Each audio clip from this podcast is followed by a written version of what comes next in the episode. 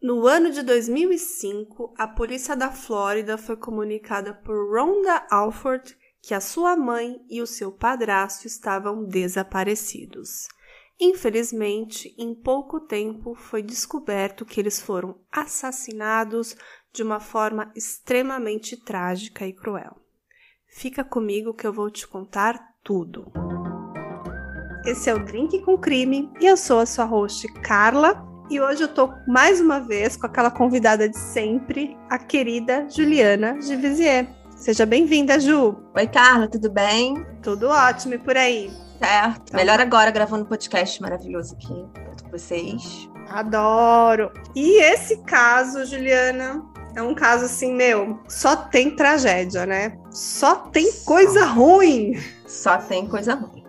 Tudo que aconteceu nesse caso, você fala assim: não, não pode ser. Então, vamos começar? Bora lá? Bora. Bom, Carol e o Regis Sumner eram namorados na época da escola, na cidade de North Charleston, na Carolina do Sul, Estados Unidos. Eles sempre se deram muito bem e, além de namorados, eles eram também ótimos amigos. Porém, as suas vidas seguiram caminhos diferentes. Eles se separaram e casaram com outras pessoas. O Red, na verdade, se chamava James Sumner, mas sempre foi chamado por todos pelo seu apelido, que era Red.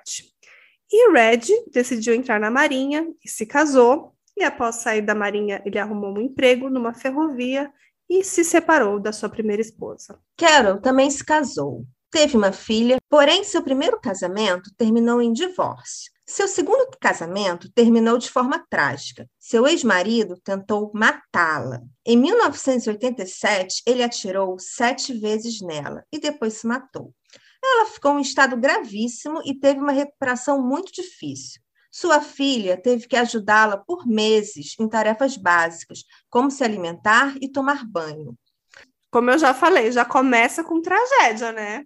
Já a vida da Carol foi uma tragédia atrás da outra.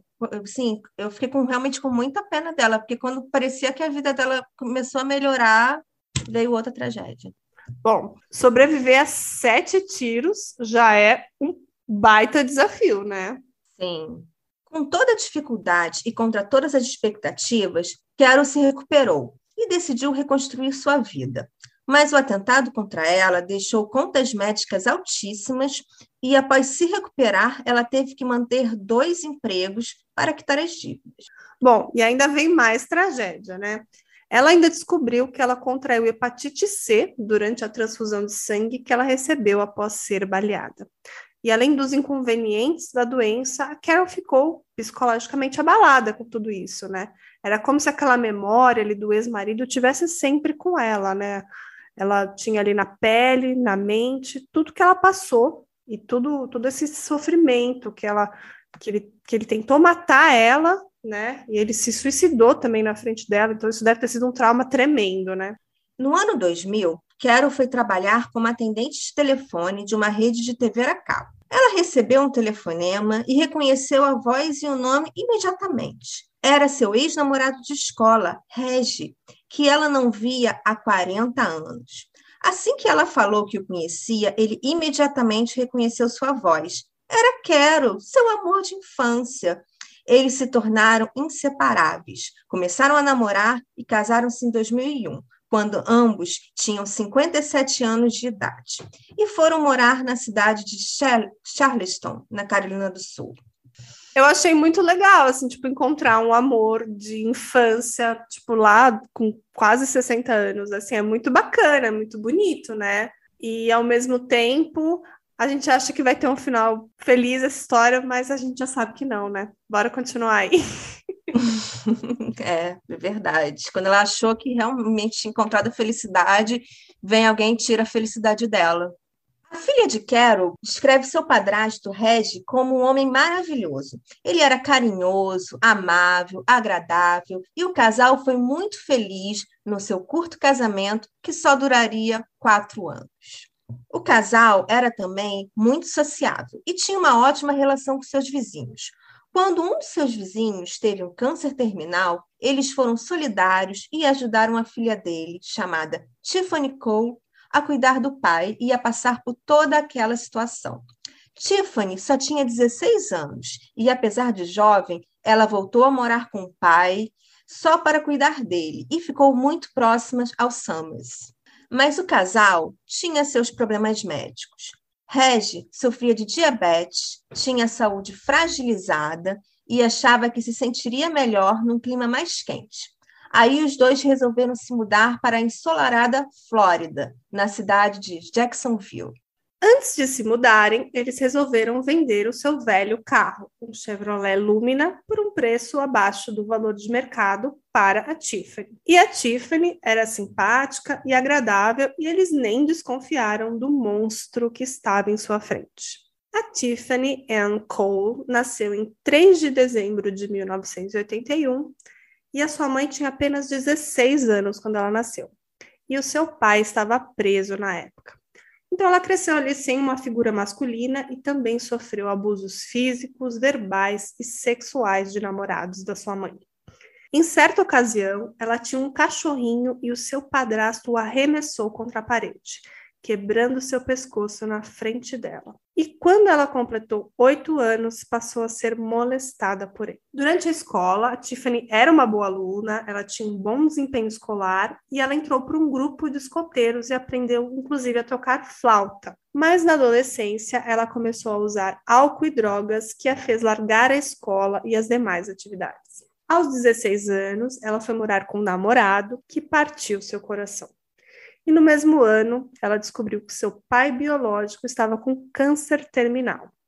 E aí ela foi morar com ele para cuidar, para dar os cuidados dele. E foi assim que a sua vida se cruzou com os Sumners pela primeira vez.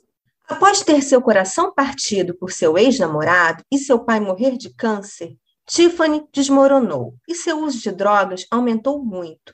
O vício em drogas fez com que ela trabalhasse durante seis meses como profissional do sexo. E durante esse período, no ano de 2005, ela conheceu um homem chamado Michael Jackson.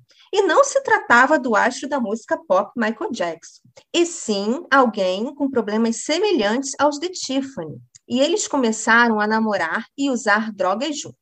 Michael Jackson nasceu em 1982, sua mãe era usuária de drogas e ele foi criado pela sua avó. Muito cedo, ele começou a realizar pequenos roubos e, quando conheceu Tiffany, já tinha condenações por roubos e fraude. Tiffany e Michael começaram uma viagem e chegaram a Jacksonville, Flórida. Lá ficaram na casa de um amigo de Michael, chamado Alan Wade. Alan e Michael se conheciam há cerca de um ano. Alan morava na casa de sua mãe. Os três, Tiffany, Michael e Alan, começaram a beber e usar drogas todos os dias na casa, o que incomodou enormemente a mãe de Alan, que decidiu proibir a presença do casal na casa. Sem ter onde ficar, a Tiffany lembrou que seus antigos vizinhos, Red e Carol Summer, estavam morando em Jacksonville, na Flórida. Ela ligou para eles, que ficaram muito felizes em rever a antiga vizinha e a convidaram, né? Ela e seus amigos para passar a noite na casa deles. A Carol e o Red eram muito sociáveis e gostavam de interagir, conversar e tomar uns drinks. E durante a noite, com os três convidados, eles conversaram, se atualizaram e Carol contou como foi difícil vender sua casa anterior na Carolina do Sul e acabou falando o que nunca deveria ter dito. Ela revelou que finalmente eles conseguiram vender a casa pelo valor de 99 mil dólares, sem se tocar que em sua frente estavam pessoas teriam muito interesse em roubar esse valor. Uma coisa que o meu marido sempre briga comigo para eu não falar coisas nossas, assim, coisas que a gente compra, sabe, para ninguém, porque antes eu não me tocava. E isso é, é, um dos cuidados, né, que a gente tem que ter de não, não revelar nossas informações financeiras, o que a gente tem, assim, principalmente para pessoas que a gente acha que conhece, tipo nossos vizinhos, e que na verdade a gente não conhece tão profundamente, né? Acho que todas as pessoas de bom coração às vezes falam sem pensar, e quando a pessoa tem maldade, ela consegue, assim, sacar aquilo no, no ato, sabe? Bom, é. então continua aí. No dia seguinte, um plano para roubar os Summers começou a ser traçado.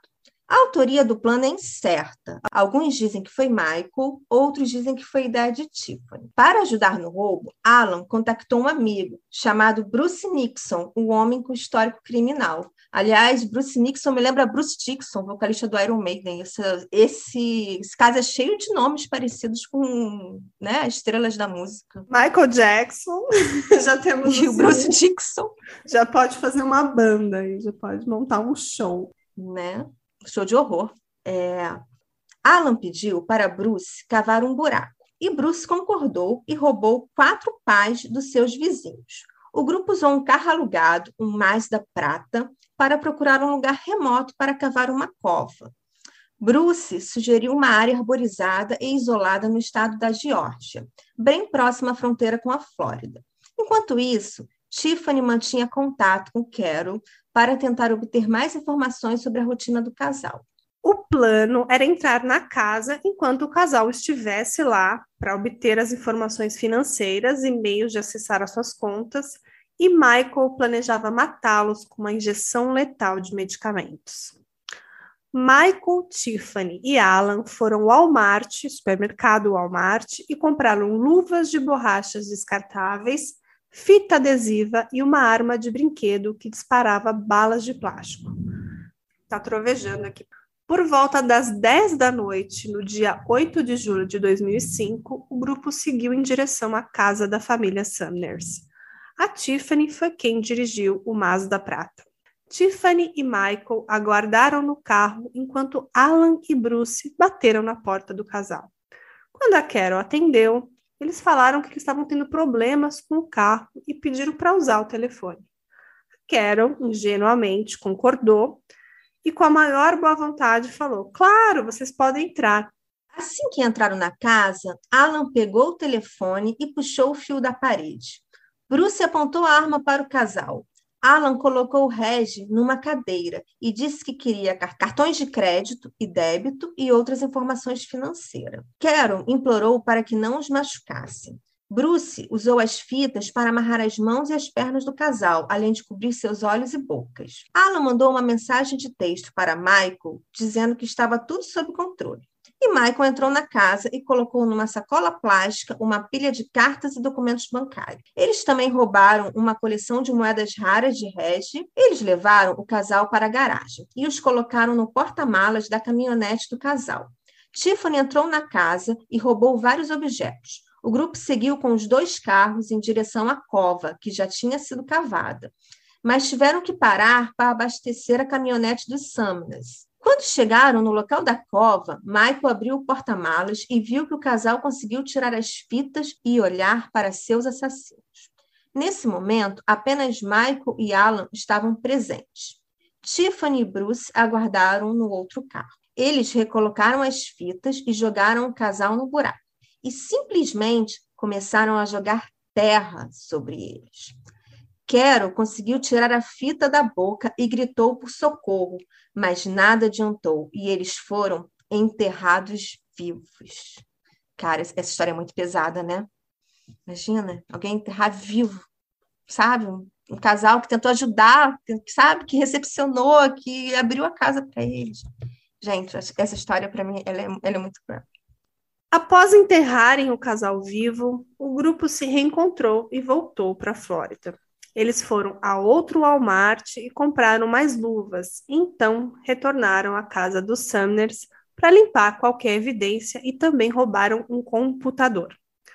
O Bruce se separou do grupo e foi a uma festa, e após beber, ele falou que tinha um novo emprego de matador e que enterrou pessoas vivas.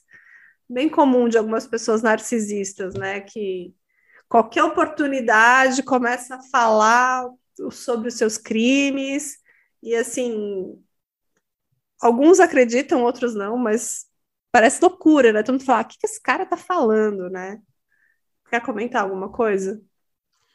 Eu fico pensando também que eles, além de cruéis, eles eram muito burros. A gente vai ver durante a história que, assim, qualquer criminoso um pouquinho mais de inteligência não cometeria essas falhas, sabe? Vai um Walmart que tem câmera, era 2005, já tinha câmera em posto de gasolina, já tinha câmera no mercado, já sabe, é, é, eles não conheciam o mínimo de, de cuidados que tinham que ter para não ser pegos.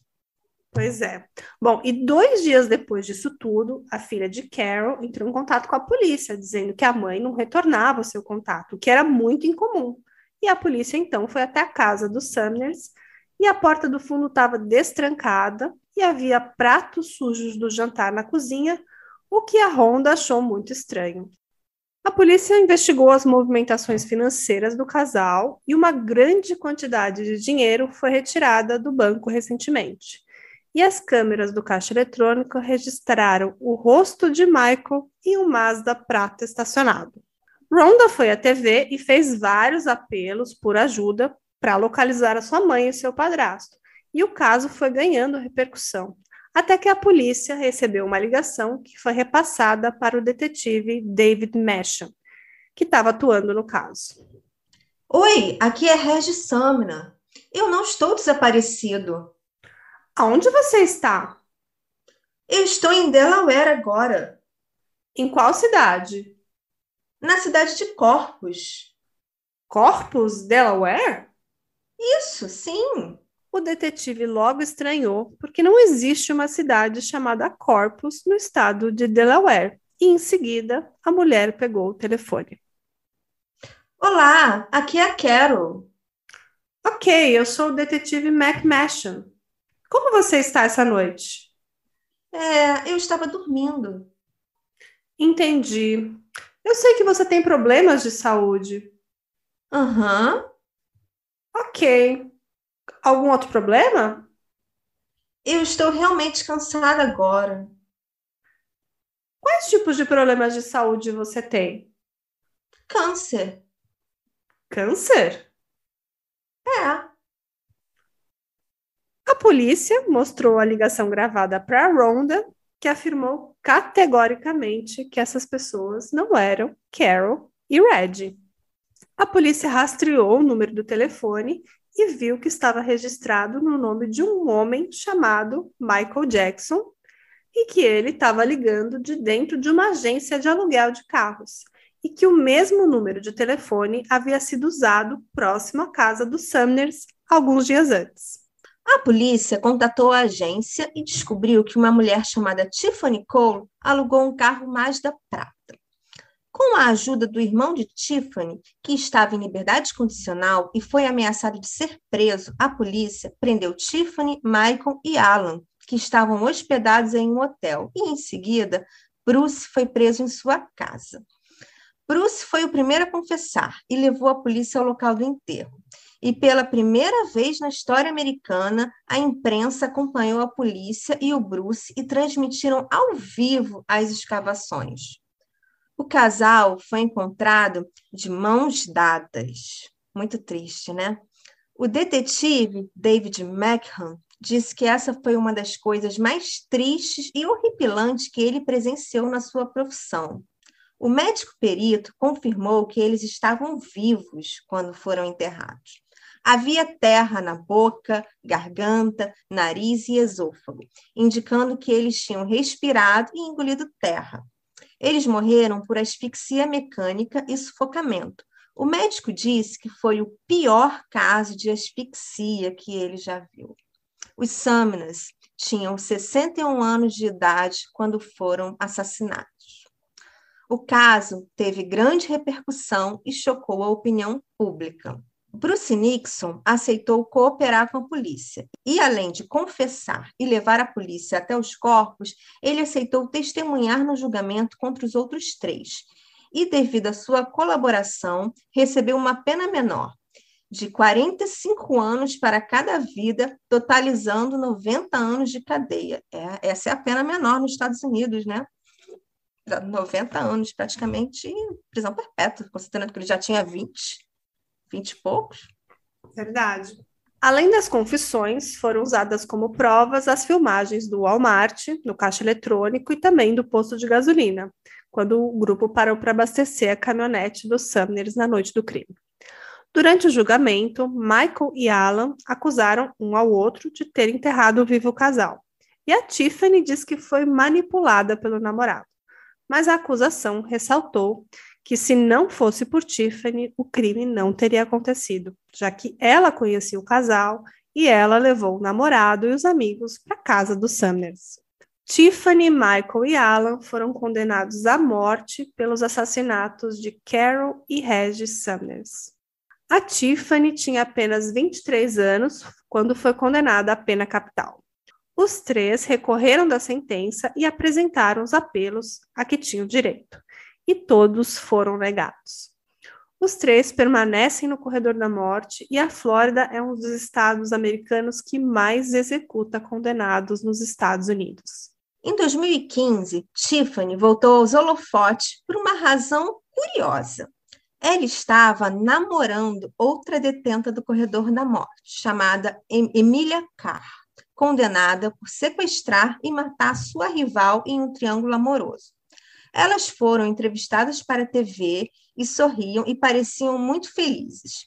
Ambas chamavam o corredor da morte de corredor da vida. Porém, em 2017, a condenação de Emília Carr foi convertida para prisão perpétua e elas foram separadas, já que condenados à morte na Flórida ficam isolados e não mantêm contato com o restante da população carcerária. Hoje, Tiffany tem 40 anos e aguarda sua execução por injeção letal. Uau, uau, que caso. Uau, que. Falamos juntas. É. Esse é um caso, assim, que você fala, meu, que desfecho, né? Poxa, é um casal, assim, simpático, de velhinhos, que tava ali curtindo seu finalzinho de vida, né? Com a graninha ali que sobrou, esse dinheiro que, que apareceu aí, talvez em boa hora. Eles deviam estar fazendo alguns planos, quando aparece uma pessoa oportunista, com maldade que infelizmente tira a vida desses dois dessa forma tão brutal, né? Sim, eu acho, é, eu acho essa história muito cruel, né? A principal referência, né, que eu usei nesse caso para fazer o roteiro foi um livro chamado Shocking Evil: The Murders of Carol and Regis Sumner.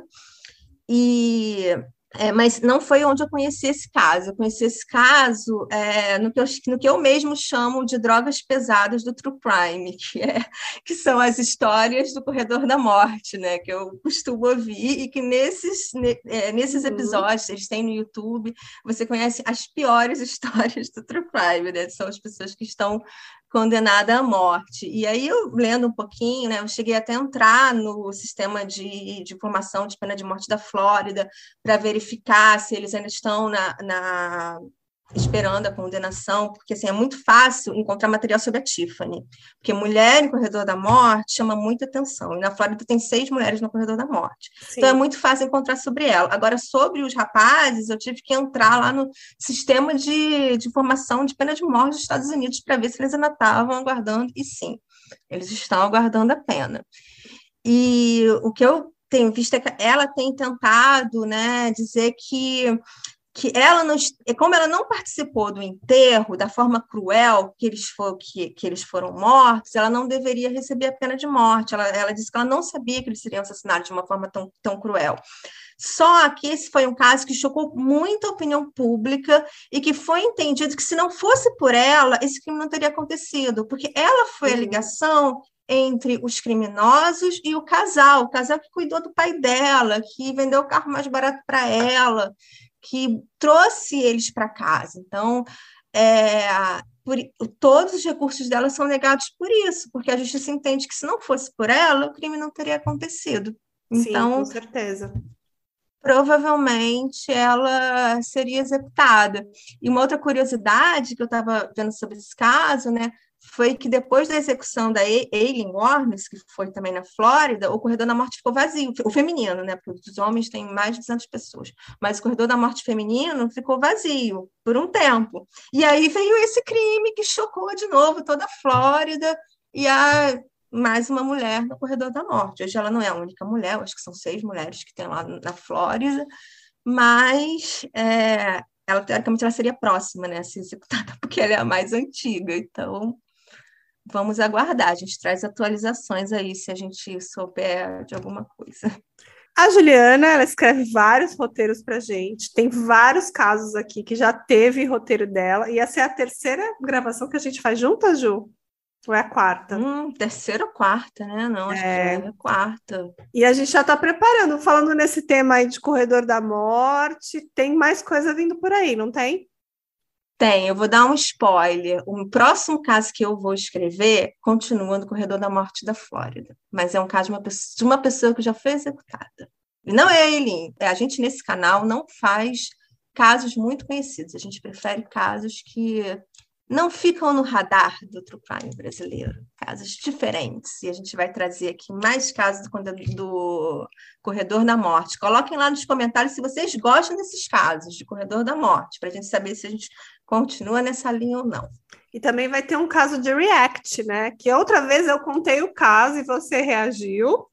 E daqui dois ou três episódios a gente vai fazer o contrário. Você vai contar e eu vou reagir. Eu tô ansiosa, porque é um caso assim muito, muito, muito misterioso que eu desconheço e eu estou aqui me segurando para não pesquisar mais sobre o assunto para poder descobrir junto com você. Então, assim, galera, se prepara que vem coisa muito boa. É, é, um, é basicamente um Death Love Pass com, um sobrevi com uma sobrevivente e que não faz a história ser menos misteriosa por isso. A história é tão misteriosa quanto Death Love Pass. Ah, então é isso, Juliana. Como sempre, é uma delícia gravar com você. A gente aqui, esse, esse, podcast me trouxe muitas amizades, muitas pessoas incríveis, e a Juliana é a número um da lista.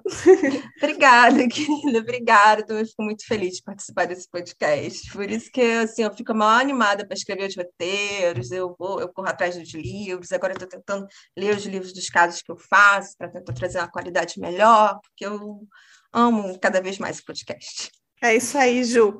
E a gente tem outra novidade que a gente precisa deixar gravado aqui, que é um grande evento muito legal que a gente está organizando, e a Juliana também faz parte dessa organização aí, que é o, que é o True Crime Com Brasil, que vai acontecer em 2 de julho, e a gente vai reunir alguns podcasts muito legais. Você sabe quem são, Ju? Sei, posso falar? Claro, claro, vamos lá.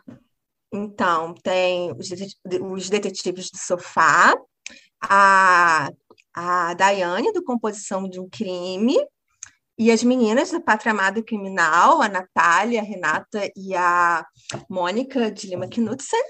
E vai ser um evento muito legal. E ainda tem a mediadora, a mediadora é a Tatiana Dênio, do Café Crime Chocolate. Esqueci e... de alguém? Acho que não, né? Não, e tem eu. Eu vou estar tá lá. E também. você, Carla, maravilhosa, drink do crime. Não tão importante assim.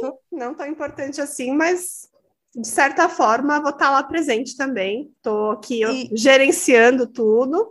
É, não deixe então de participar. Os ingressos custam apenas 15 reais. A gente está cobrando porque vai ser pela plataforma da Simpla, que tem um custo. Também a gente está fazendo uma parte de divulgação, vai ter um pessoal que vai ajudar durante o evento, a parte de divulgação de artes. Então, a gente está cobrando uma taxinha de 15 reais, uma taxinha praticamente simbólica, e todo mundo também vai receber um pocketbook com a linha do tempo do caso que a gente vai contar. E você sabe que caso que é, Juliana, é um caso assim que todo mundo conhece e que a gente já contou juntas. Que caso Sim, que é? da Madeleine McCann, o caso preferido da maior parte dos, dos, de quem gosta de true crime. Não tem quem não gosta do caso Madeleine McCann. Inclusive, ideia... o roteiro foi seu, né? O roteiro foi da Juliana, que ficou maravilhoso, como sempre. E a ideia também é discutir as teorias do, da Madeleine McCann, né? Porque, inclusive, os meninos do, do, Detetive do Sofá sempre falam que eles têm uma teoria que vai mais para a linha dos pais, enquanto que a gente fez, né, mais sendo a linha que seria o Christian Bruckner. Então, a ideia é discutir mesmo é, teorias diferentes, expor pontos de vista diferentes, que é um caso ainda que está aberto, que tem várias possibilidades e que a gente quer realmente discutir teorias, ouvir é, hipóteses diferentes, e, e, no final os ouvintes ainda vão poder votar para em qual teoria que eles acreditam mais. Olha só que legal, vocês vão poder dar um você decide no Crime Con. É bem isso. A gente está organizando como vai ser o evento, mas é um evento que vai começar uma da tarde, num sábado, né, dia 2 de julho, e vai até às 19 horas. Então, assim, vai ter a mediação da Tatiana Daynon. Então, assim, ela vai fazer todo Vamos recontar essa história, toda a linha do tempo, né? Que todo mundo já conhece, mas a gente vai colocar os fatos e aí depois a gente vai discutir as teorias, tá? É, vai ter uma enquete, como a Juliana já falou, todo mundo vai conseguir votar para que lado está mais inclinado, e a gente também vai fazer uma reunião no final com todos os participantes. Então vai ser bem dinâmico, vai ser bem interessante, e eu conto com vocês, hein? Isso aí, estaremos lá. Adorei, sempre adoro estar aqui com você. E a gente está preparando muita coisa legal. Então, não esqueçam de seguir a gente lá nas plataformas de podcast. Sempre agora tem um seguir, tem sininho para ativar, para receber as notificações quando tem episódio novo. E a gente sempre coloca cinco episódios por mês. E continuem seguindo nosso Drink com Crime e avaliem também lá no Spotify se você gosta. Avaliem com cinco, nota máxima, pessoal. Por favor, vou ficar muito feliz. Então é isso, Ju, um abração aqui de São Paulo para você. Um abração do Rio aqui para vocês também. Então, até o próximo episódio. Tchau, tchau. Tchau.